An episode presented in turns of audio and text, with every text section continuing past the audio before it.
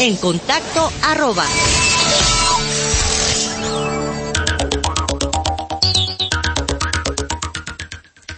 Así es, ya es miércoles, es tiempo de las redes y para ello saludamos en la línea telefónica a la distancia de Sau Granados. Marisol, audiencia, los saludo con mucho gusto. Fría mañana en la Ciudad de México no es queja, simplemente es acotación. Los saludo con mucho gusto. Pues comenzamos.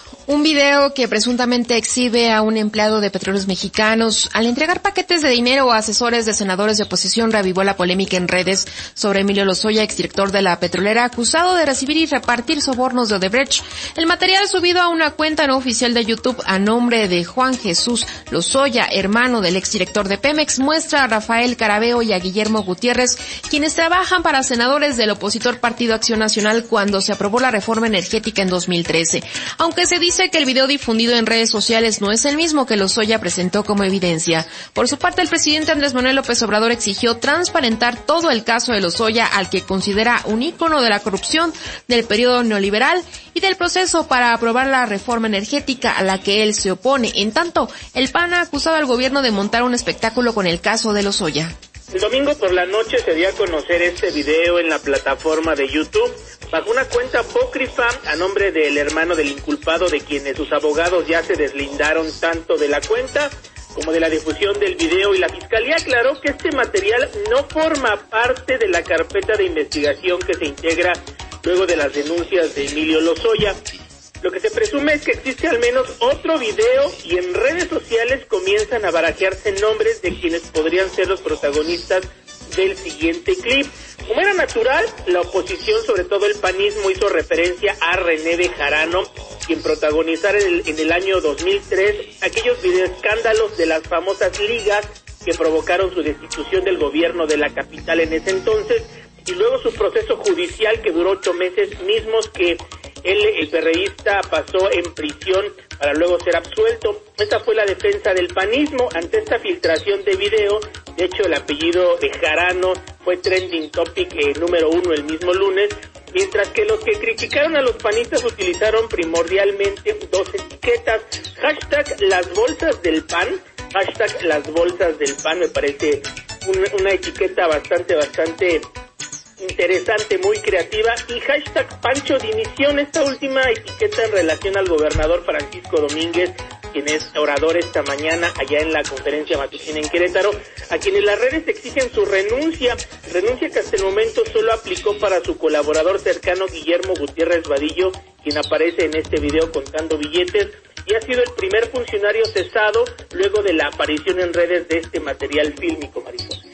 Así es, por otro lado, se comienza a ver quizá un rayito de luz esta semana la farmacéutica AstraZeneca anunció un acuerdo con la Fundación Carlos Slim para contribuir a la producción en Argentina y México en la distribución sin beneficio económico en América Latina de la potencial vacuna COVID-19 elaborada en conjunto por la Universidad de Oxford. México y Argentina planean producir y distribuir entre 150 y 250 millones de vacunas en toda América Latina, excepto Brasil, previsiblemente en el primer semestre de 2021, pero para llevarlo a cabo el gobierno mexicano calificó de crucial el apoyo de Fundación Slim, que sorprendió alcanzando un acuerdo con AstraZeneca para contribuir a la financiación del proyecto y aunque en un primer momento no trascendió el monto al que ascenderá su aportación, la Fundación aseguró que será sin fines de lucro y sin beneficio económico ni para ellos ni para los laboratorios. El presidente argentino Alberto Fernández reconoció que gracias al financiamiento de Slim se conseguiría una vacuna a precios más razonables que podría rondar los cuatro dólares. Tras conocerse la noticia, las redes sociales se llenaron de comentarios que destacaban la acción de Slim para hacer realidad este proyecto que se ha presentado como trascendental para el futuro de la pandemia en América Latina, pero también algunos mostraban sus dudas de que el magnate no fuera realmente a obtener ninguna ganancia con esta implicación. Lo cierto es que la firma de Slim estará presente en la vacuna que se espera pueda ser la solución para el trágico efecto de la pandemia en América Latina, donde el COVID-19 ha dejado ya más de 200.000 muertos y los casos se resisten a disminuir de manera sostenida. Este es nuestro segundo tópico de esta mañana y quizá la vacuna venga eh, con cargo a nuestro recibo Telmex Marisol Audiencia Sin embargo, se leen mensajes en Twitter de quienes aseguran que los gobiernos de ambos países se sumaron de última a la iniciativa económica primero de la Fundación Carlos Slim, a la iniciativa científica también de la Universidad de Oxford y el laboratorio sueco AstraZeneca y han criticado que el Ejecutivo haga reverencia con sombrero ajeno. Intrascendente me parece esta discusión, la sustancia,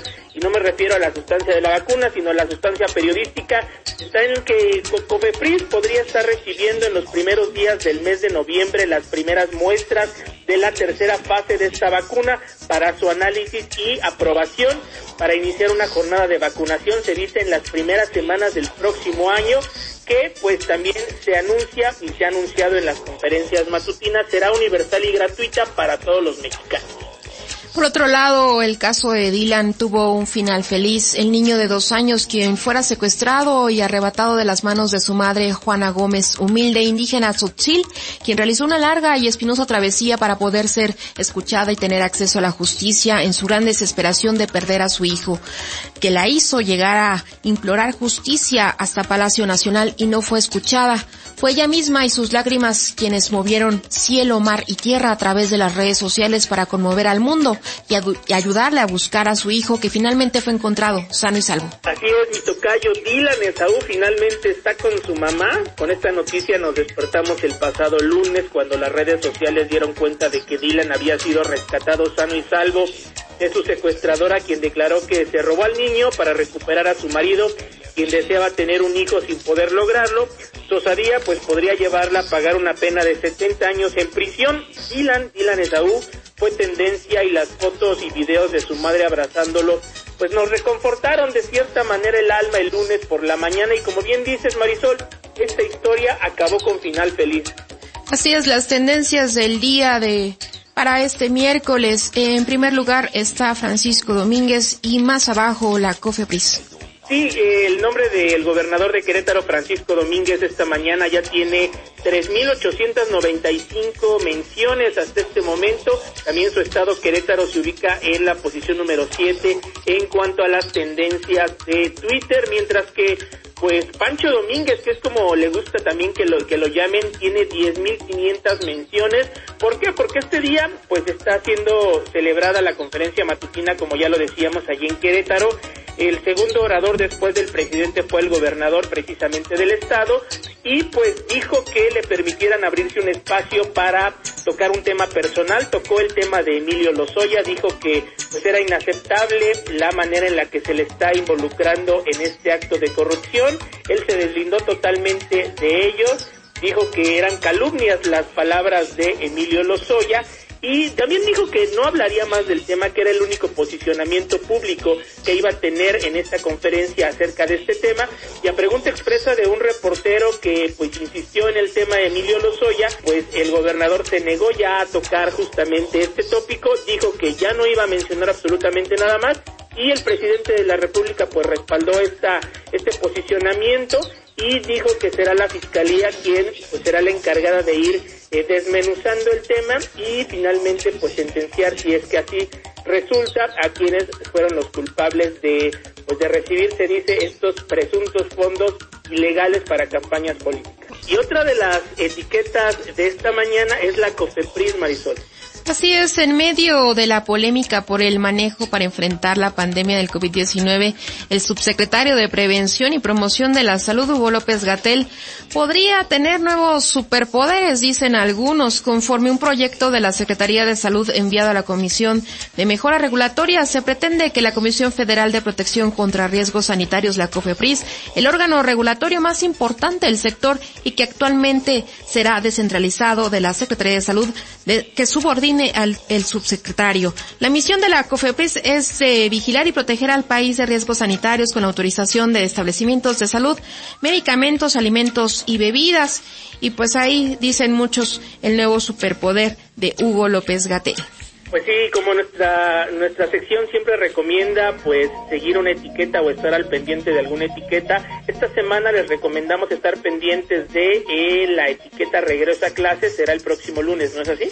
Sí, la conversación en las redes se anticipa que en los próximos días sobre sea sobre el regreso a clases, ya que varios usuarios han afirmado que los grandes beneficiados de este programa serán las televisoras y también han surgido comentarios de que el país no está en condiciones de penetración digital para que la población pueda acceder a este programa Aprende en Casa 2. Ya veremos cómo resulta todo. Lo cierto es que esta vez no habrá caminito de la escuela. Todo cambiará.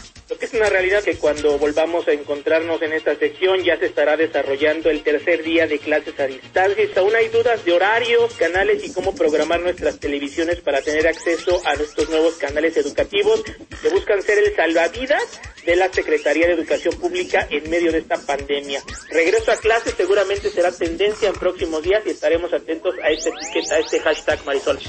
Pues hasta aquí nuestra colaboración. Muchísimas gracias, Esaú. Un saludo para todos. Buen día.